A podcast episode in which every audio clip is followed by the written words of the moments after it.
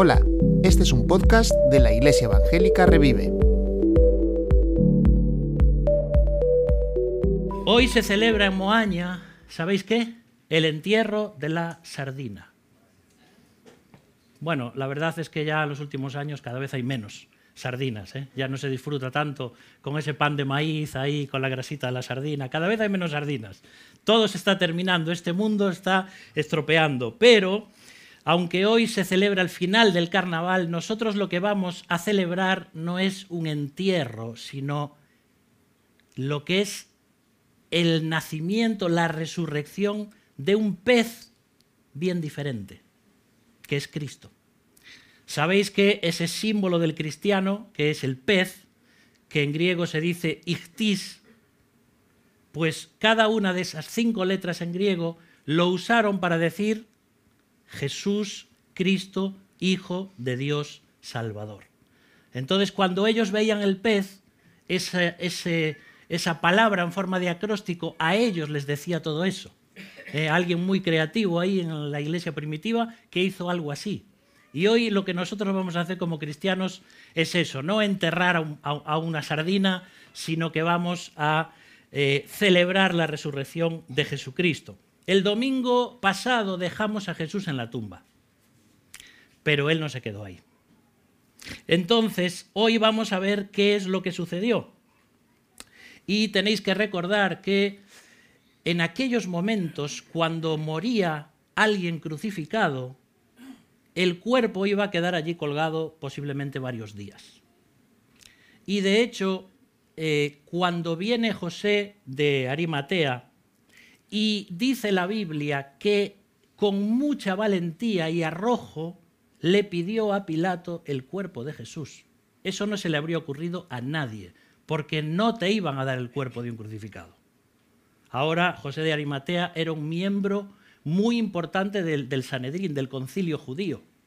Y él, junto con Nicodemo, fíjate, los dos miembros que, de un concilio que fueron los que dijeron, que Jesús tenía que morir crucificado, pero ellos dos no estaban de acuerdo con esto. Fueron los que fueron a pedir el cuerpo de Jesús. Y, y, Pilato, después de que habla con el centurión y entonces sí da fe de que, de que Jesús había muerto, es que le entrega el cuerpo, pero eso no era normal. Lo normal era que estuvieran en la cruz y luego pasaban a una fosa común, porque realmente aquello lo que quedaba en la cruz era un cuerpo completamente desfigurado. Así que a Jesús dice que ahí como quedaba poco tiempo ya, fíjate que Jesús, ¿a qué hora moría? A las 3 de la tarde, ¿verdad? ¿Y cuánto tiempo tuvieron para ponerlo ahí? Tres, cuatro horas. ¿eh? Entre que iban a pedir el cuerpo, entre que preparaban que lo iban a envolver así rápidamente, aunque si ves otros evangelios vas a ver cómo Nicodemo también traía especias aromáticas, 45 kilos de especias aromáticas para poner, ¿eh? para envolverlo. Pero no fue algo hecho con mucha tranquilidad, sino que fue apresuradamente. Por eso las mujeres van el domingo a terminar de hacer la labor. Así que ahí encontramos a Jesús en, la tumba porque llegaba el sábado y tenían que guardar el reposo. Por eso que algunos dicen, no, Jesús no estuvo tres días en la cruz. No, es que Jesús no estuvo tres, perdón, tres días en la tumba. No dice eso la Biblia. La Biblia dice que resucitó al tercer día. ¿eh? Es decir, encontramos ahí a Jesús ya el viernes, encontramos que comienza el sábado, ya es el segundo día, y encontramos que en la madrugada del domingo es cuando resucita, al tercer día. Ahora, si queréis que hagamos una armonía de los evangelios, porque lógicamente aquí en Marcos 16, que además le hemos hecho, le hemos titulado un evento inesperado, luego voy a explicar por qué podemos ver en esa armonía eh, que lo primero que sucede en la resurrección de Jesús es que un ángel remueve la piedra, se sienta sobre ella y los guardias que estaban allí quedan completamente aterrorizados. ¿Te imaginas ver un ángel? Qué importante el ministerio de los ángeles. En mucho de lo que tiene que ver con la vida de Jesús, desde su nacimiento hasta su resurrección, siempre hay ángeles, anunciando, ayudando, saliendo, ¿eh? muchas de estas cosas. Y ahora, después de que este ángel viene, remueve la piedra, los, eh, soldados están casi muertos de miedo, literalmente, es cuando sucede esto de Marcos 16.1. Podemos leerlo ahí. Dice, cuando pasó el día de reposo, María Magdalena, María la madre de Jacobo y Salomé compraron especias aromáticas para ir a ungirle. Y muy de mañana, el primer día de la semana, vinieron al sepulcro ya salido el sol. Pero decían entre sí, ¿quién nos removerá la piedra de la entrada del sepulcro? Pero cuando miraron vieron removida la piedra que era muy grande. Y cuando entraron en el sepulcro, vieron a un joven sentado al lado derecho, cubierto de una larga ropa blanca, y se espantaron. Mas él les dijo, no os asustéis, buscáis a Jesús Nazareno, el que fue crucificado. Ha resucitado, no está aquí, mirad el lugar en donde le pusieron. Pero id, decid a sus discípulos y a Pedro que él va delante de vosotros a Galilea. Allí le veréis como os dijo. Si seguimos con la armonía de los evangelios, ahora sucedería cuando vienen dos ángeles que se les aparecen para recordarles la profecía. ¿Os acordáis de lo que había dicho, que era necesario que el Hijo del Hombre muriese? Ahora vienen esos dos ángeles para recordar a las mujeres la profecía. Eso lo puedes leer en Lucas 24. Y luego sigue el versículo 8 y ellas se fueron huyendo del sepulcro porque les había tomado temblor y espanto. Ni decían nada a nadie porque tenían miedo. Después de que sucede esto, es cuando se les avisa a Pedro y a Juan de lo acontecido. Entonces Pedro y Juan van corriendo al sepulcro. ¿Os acordáis de la historia? Luego es cuando Jesús se aparece a María Magdalena luego a las demás mujeres, luego vienen las demás apariciones, Jesús se presenta a tal vez un matrimonio o dos hombres que iban camino a Maús y entonces se queda con ellos cenando y parte el pan y luego se les va a aparecer a los discípulos cuando estaban reunidos por miedo a los judíos. Y además de todo esto, muchos creyentes que habían muerto, que esto a veces no lo recordamos, resucitan de las tumbas y se aparecen a sus familias y a muchos en Jerusalén. ¿Te crees este cuento? No es un cuento, ¿eh? Estamos hablando de cientos de testigos oculares que vieron a Jesús resucitado. Cientos. Dice la Biblia, a más de 500 hermanos se les apareció en un momento. Muchas personas, muchas de estas personas son testigos de lo que vieron. Uno no cree y tiene fe solamente como algo abstracto. La creencia, la fe del cristiano se basa en evidencias. No estamos aquí porque hemos tenido un sentimiento de, sí, no sé, algo me ha pasado y de repente he quedado así boquiabierto y, algo místico se me ha parecido y yo creo, yo creo, yo creo, hermanos, porque estudio. Yo creo porque hay evidencias. Yo creo porque esto es historia. Sí, eso es lo importante. Nadie me puede tachar a mí de creer simplemente porque, claro, como, como eres un poco ignorante y no sabes más, pues te aferras a algo que... No, no, al contrario. Cuanto más estudias esto y más estudias la historia y más vas a todos estos textos, ¿eh? cristianos y no cristianos, de un Jesús de Nazaret que vivió, que murió y que resucitó, es que no te queda otra que creerlo. Puedes decidir no creerlo, pero eso no quita la realidad de lo que sucede. Por eso, nadie lo esperaba, queridos hermanos. Nadie lo esperaba. ¿Sabéis quiénes tenían un poco de miedo no a que Jesús resucitara, sino a que los discípulos empezaran a decir que había resucitado? Eran los fariseos, los religiosos, que van a Pilato y le dicen, mira, que esta gente y Jesús habían dicho que iba a resucitar al tercer día.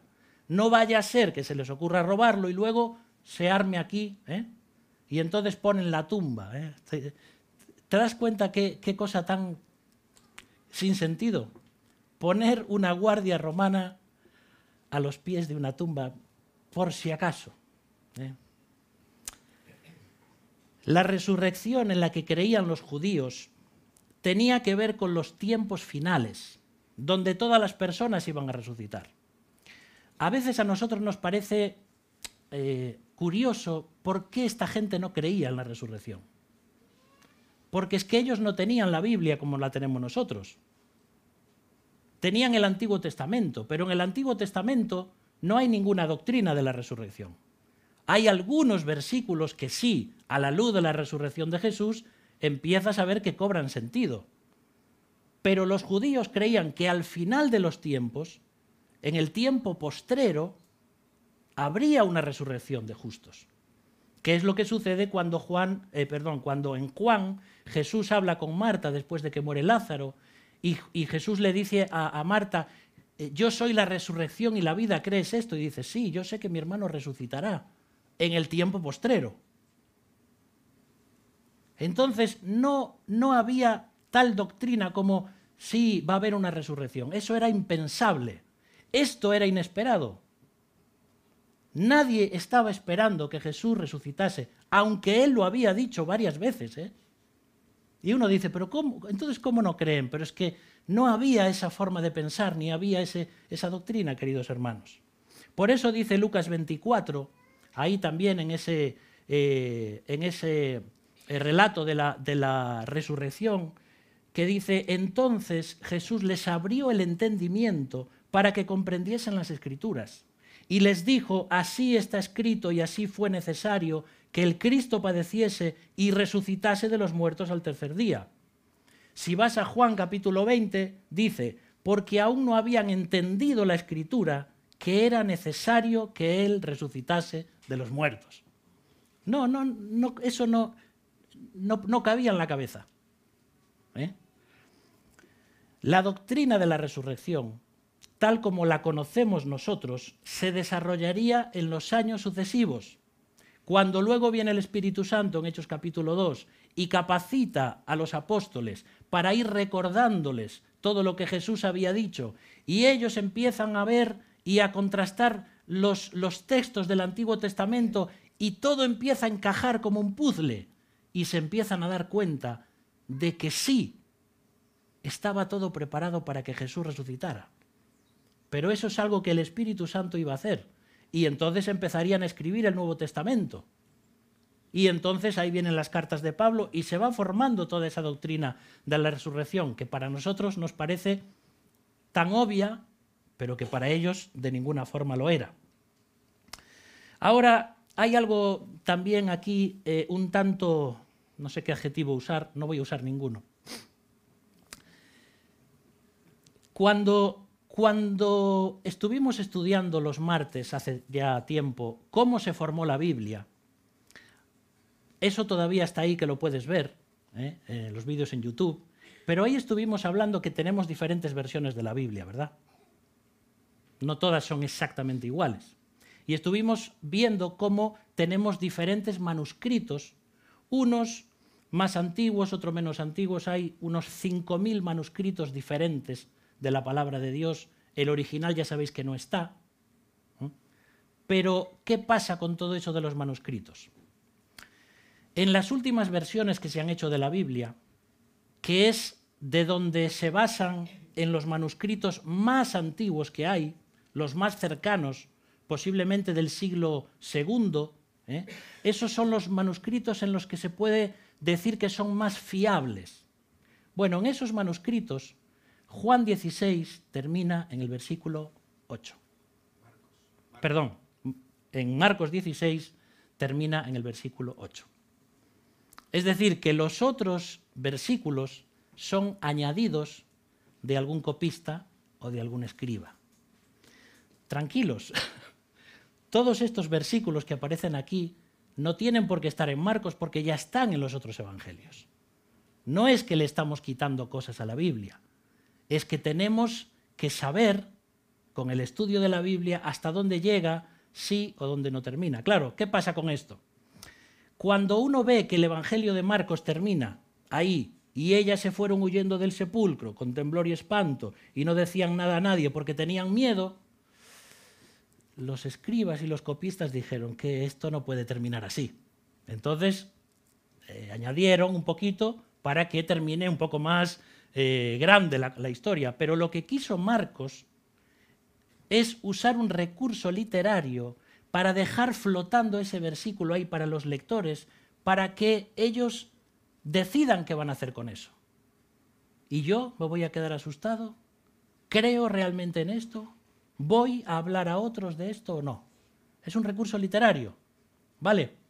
Por eso os digo, el tema del estudio bíblico, eh, recordad, la Biblia en español no se nos cayó del cielo, sino que fue un proceso. Y así como tenemos diferentes versiones en las que todas ellas perfectamente puedes confiar, vas a ver, por ejemplo, cómo en las versiones más que se llaman de equivalencia eh, dinámica, que se entienden mejor, ya todas terminan en Marcos 16.8. Y si no, te aparece entre, corchetes los versículos 9 al último, porque ahí te explica el por qué. Lo dejan, pero te explican que no aparece en los mejores manuscritos. ¿Vale? Si tienes la nueva, la nueva versión internacional, la traducción en lenguaje actual, la Biblia textual, Dios habla hoy, todas estas versiones ya no figura estos versículos. ¿eh? Vale, es simplemente algo que tenemos que saber. Vale, y debido a esto, y a que tampoco tenemos mucho tiempo en esta mañana, pues lo que vamos a hacer es ceñirnos a los versículos de Marcos 16 del 1 al 8. ¿Vale? Entonces, fíjate ese versículo 1, porque es tal vez, si lo piensas, el versículo más triste y desolador de las Escrituras. Oscuridad,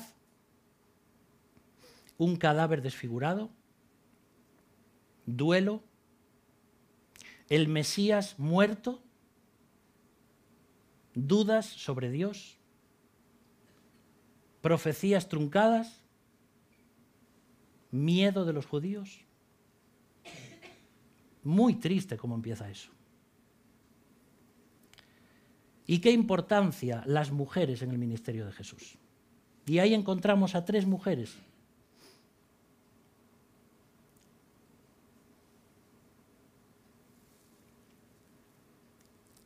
que fueron las que dieron el anuncio de la resurrección.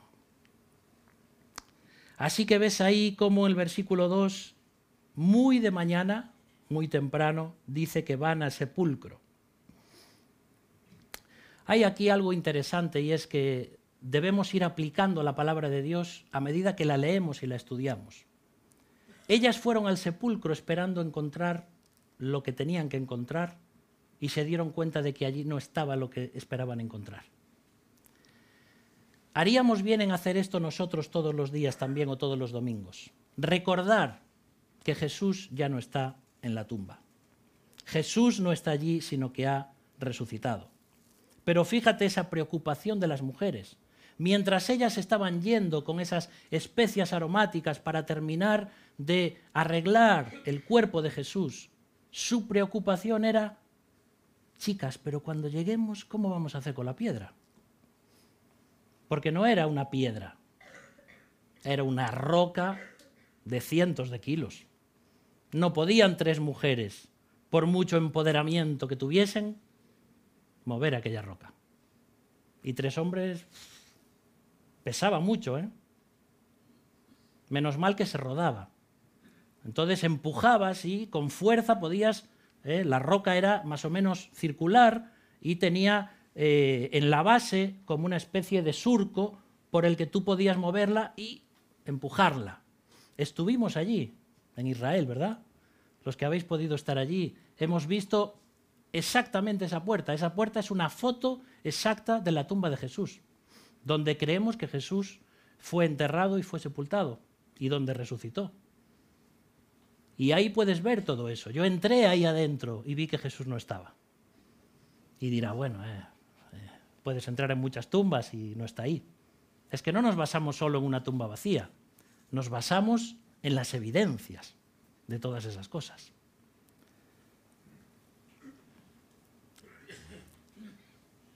Cuando llegaron al sepulcro, aquella preocupación que tenían se esfumó, porque resulta que la piedra ya no estaba. Mira, aquí aprendemos cosas importantes sobre la ansiedad, ¿sabes? No sobre la ansiedad como una enfermedad patológica, ¿vale? Porque ahora tenemos que aprender a definir cada vez que hablamos de algo, hacerlo bien. Y ni siquiera yo tal vez esté capacitado para eso. Pero una cosa es la ansiedad como una enfermedad que necesita un tratamiento y otra cosa es cuando en la Biblia nos habla de ansiedad, de estar preocupados por el futuro, de dejar las cosas en manos de Dios y de descansar en el Señor. ¿Sí? Y aquí está hablando de cuando uno está preocupado por el futuro, cuando uno está diciendo, ¿cómo voy a hacer para la semana que viene con ese asunto? ¿Cómo voy a, a poder hacer para estar esperando ese diagnóstico? ¿Cómo voy...? Como estas mujeres preocupadas por lo que iba a pasar cuando llegasen, pero Dios ya estaba trabajando en eso. Dios ya les estaba quitando la piedra, aunque ellas estaban preocupadas por algo que realmente no iba a existir. Y eso es la ansiedad. Estamos preocupados por y, cómo voy a hacer ahora sin trabajo, y cómo voy a hacer con esta enfermedad, y, si la semana que viene o el mes que viene, y, cuándo, y cómo voy a hacer. Y es que Dios no me da las fuerzas para enfrentar los momentos del futuro, porque no existen. Me da las fuerzas cuando llega el momento. Y a lo mejor cuando llegue el momento diré, ¿para qué estuve tan preocupado? Tú mira, si ya no está la piedra. Bueno, Dios hace milagros a veces, pero otras veces no los hace. Pero nos da la fuerza para enfrentar la falta de sus milagros. la piedra dice ahí que era muy grande, muy grande. Te pregunto en esta mañana, ¿cuál es la piedra que te impide creer en Jesús? Porque puedes estar ahí al lado de la tumba, pero con esa piedra delante no puedes ver, no puedes pasar, no la puedes mover. ¿Cuál es la piedra, el obstáculo que hay en mi vida que me parece imposible de mover? A veces Dios permite arenas en el zapato, piedritas que las puedes quitar así. Pero otras veces te pone Dios una piedra como esa que no la mueves ni vamos. Y por mucho que horas no se mueve. ¿eh? Ah, pero la Biblia dice, Dios quita este monte, entonces el monte se va. Claro, como no tienes fe, no se mueve. ¿Qué pasa con las piedras que Dios no quita? Me da la fuerza para seguir adelante a pesar de esa piedra. Cuando hay una enfermedad en mi vida o en la vida de mi familia, falta de trabajo, un complejo personal que pueda tener, una adicción que parece que no soy capaz de dejar, una religión que tal vez me impide creer en Cristo.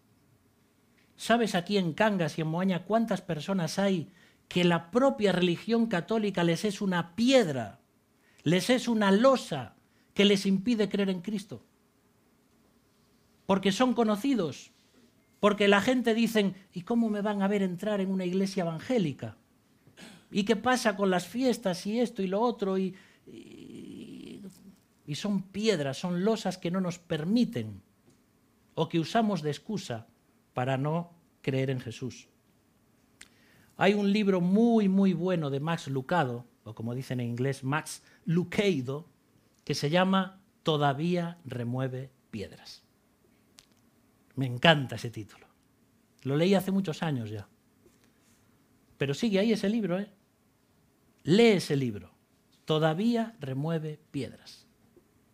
Un escritor y pastor estadounidense que tiene una forma de escribir espectacular. Mira el versículo 5 y 6. Y cuando llegaron al sepulcro, vieron a un joven sentado al lado derecho, cubierto de una larga ropa blanca, y se espantaron. ¿Qué esperas encontrar cuando le vas a poner flores a la tumba de un ser querido? Muerte, tristeza. No hay otra cosa en un cementerio. ¿Qué crees que iban a esperar estas mujeres? La imagen de ver a su maestro allí, sangrando, crucificado, abierto por todos lados. Imagínate lo que era aquello.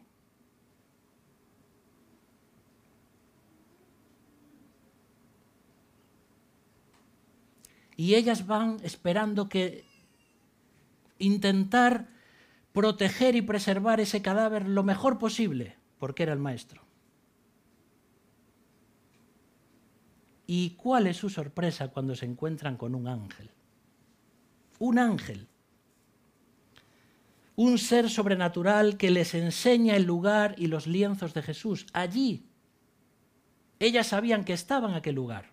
Porque cuando ves ahí el, el relato anterior, ellas ven que tanto Nicodemo como eh, José de Arimatea lo ponen en aquel sepulcro. Y ellas van allí y ven eso, y van allí esperando encontrarle y no está. Y solo estaban los lienzos. Si lees en otro pasaje vas a encontrar como el mismo ángel que trae juicio para los soldados, trae consuelo para las mujeres porque dice, no temáis vosotras.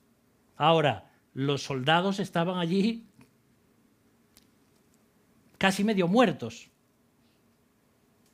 Pero él les dice a las mujeres, vosotras no temáis. No se lo dice a los soldados. Porque el Evangelio, la, la, resurrección de Cristo para unos trae juicio. Para los que no creen es miedo, es temor, es la ira de Dios que viene. Pero para el cristiano es consuelo.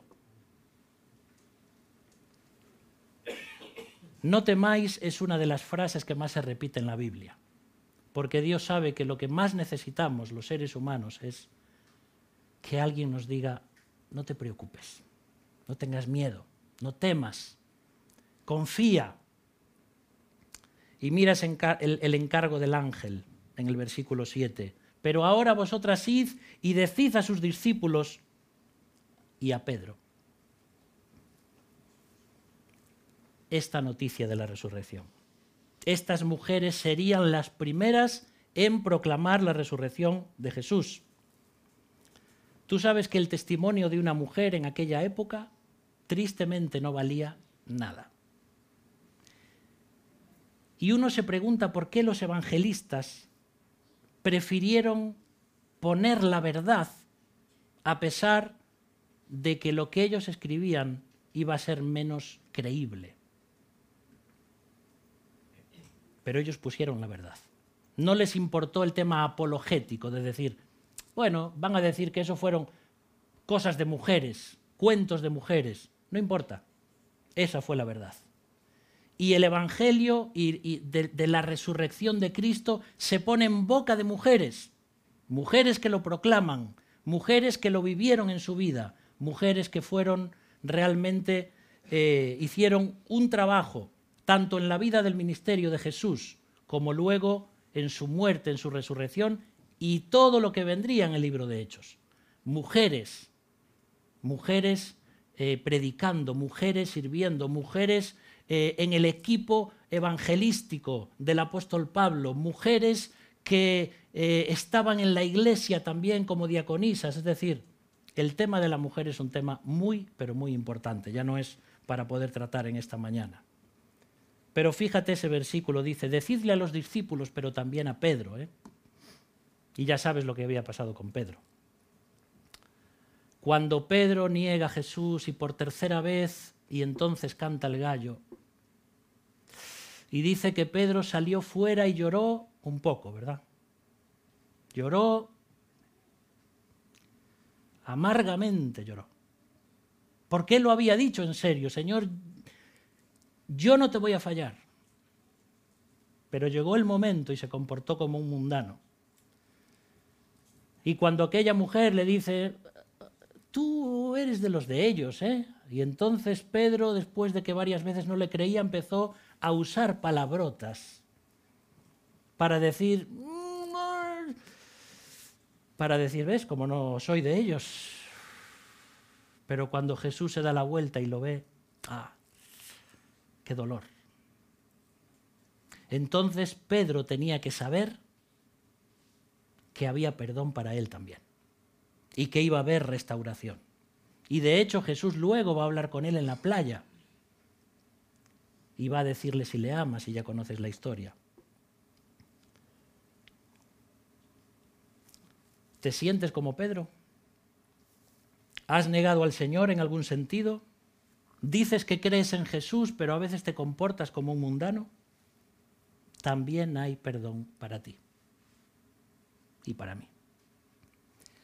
Él va delante de vosotros, dice el ángel. Y esto es en todos los sentidos, porque Jesús es nuestro precursor, las primicias de la resurrección, el que nos dejó ejemplo para seguir sus pisadas. Y fíjate cómo termina el Evangelio de Marcos, versículo 8. ¿Eh? Las mujeres asustadas huyendo del sepulcro y sin decir nada a nadie. Aquí no hay victoria. Pero es que ese es el recurso. Ese es el recurso. La noticia de la resurrección era demasiado bonita como para que fuese cierta. Ahora, ¿creo de verdad que Jesús resucitó? ¿Creo de verdad a los cientos de testigos oculares que le vieron resucitado? ¿Voy a compartir esta noticia con los demás hoy como cristiano o tengo miedo de que se burlen de mí? Esto es lo que deja Marcos aquí. Marcos te cuenta la verdad y te dice, y ahora tú, querido lector, ¿qué vas a hacer? ¿Te vas a quedar alucinado, asombrado, asustado? ¿Te vas a meter en tu casa que nadie sepa que eres cristiano? ¿O vas a salir con todo el poder del Espíritu Santo, como luego sucede en Hechos capítulo 2, para hablar con denuedo el Evangelio? Estas mujeres llegaron a un cementerio, pero salieron de una sala de partos. Esperaban ver a un cadáver, pero vieron al resucitado. Llegaron con especias aromáticas y se las tuvieron que llevar de vuelta. Ya no había cuerpo ni cadáver, había resucitado. No venimos el domingo al culto para recordar a un muerto, sino para celebrar a un vivo. No venimos a recibir unas gotas de perfume con la alabanza, con el mensaje, un poco de especias aromáticas para que nuestra vida no huela tan mal durante la semana. Venimos a ser crucificados con Cristo. Venimos a ser sepultados con Cristo. Y venimos para ser resucitados con Cristo. Amén. Olvídate ahora de que eres una asamblea de hermanos. Amén. Amén. Aleluya. ¿Cómo no vamos a decir Jesús resucitó? ¿Cómo no vamos? Levántate del sofá, el que estás ahí sentado. Sácate el pijama. Di, aleluya, Cristo vive. Claro. Es que, hermanos, si esto es verdad, si esto es verdad, porque lo es, yo tengo que demostrarlo de alguna forma. Por eso Queridos hermanos, yo os animo a que cada domingo y cada día de mi vida recuerde, yo he sido sepultado con Cristo, he muerto con Cristo, pero he resucitado a una nueva vida. Es verdad que todavía tengo un cuerpo de muerte, todavía tengo pecado en mi vida, todavía lucho con, con problemas, todavía no tengo un cuerpo glorificado, pero tengo que vivir de acuerdo a mi posición en Cristo. Dice la Biblia que ya estamos sentados en lugares celestiales con Cristo. Y yo tengo que vivir de acuerdo a esa posición. Hay un escritor cristiano que se llama Anthony Houkima, o algo así se debe pronunciar esto. Y dice, el mensaje fundamental de la escritura sobre el futuro del hombre es la resurrección del cuerpo. Porque cuando haya resurrección del cuerpo, queridos hermanos, como hubo con Cristo, el primero en resucitar, ahora nos falta a nosotros. Y cuando Cristo venga, primero resucitarán todos los que han creído en Cristo, con cuerpos transformados, y después nosotros. Y cuando tú tengas un cuerpo transformado, todo este mundo quedará atrás. Y las lágrimas, los duelos, las muertes, las enfermedades, las injusticias, todo eso se irá. Y esta es la esperanza que tenemos. Por eso, queridos hermanos, un evento inesperado como este ha cambiado la historia del universo. Porque el mismo Pablo dice, si Jesús no resucitó, todavía estáis en vuestros pecados.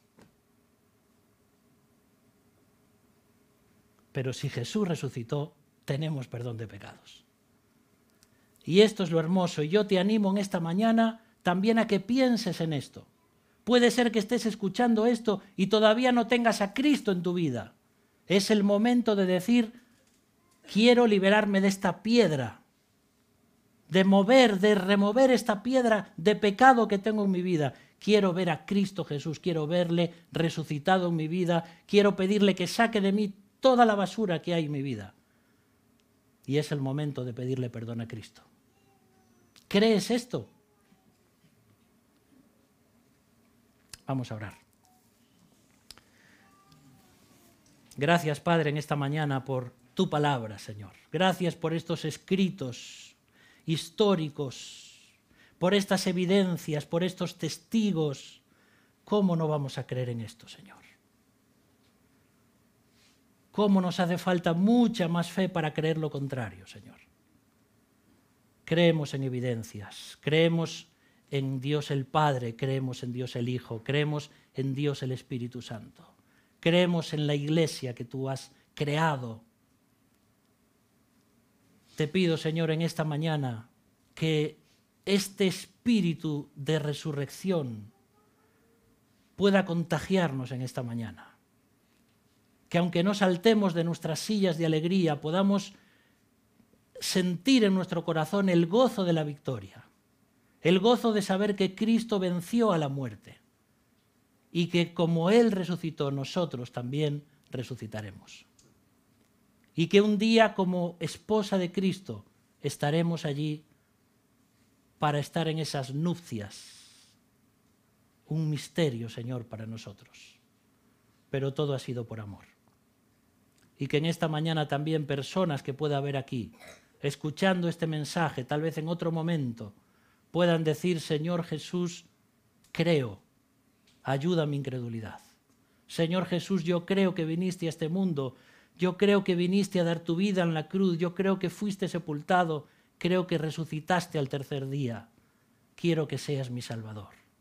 Quiero que cuando vuelvas en tu segunda venida, me lleves contigo. Perdona mis pecados, me arrepiento de mis pecados. Oh Señor, te alabamos en esta mañana. Y pedimos también que ahora en lo que sigue, también que tú nos bendigas en el tiempo juntos al compartir, al orar, al cantarte, Señor, porque estamos cantándole, orándole y hablándole a un Jesús que está vivo. En su nombre. Amén. Gracias por escuchar este podcast.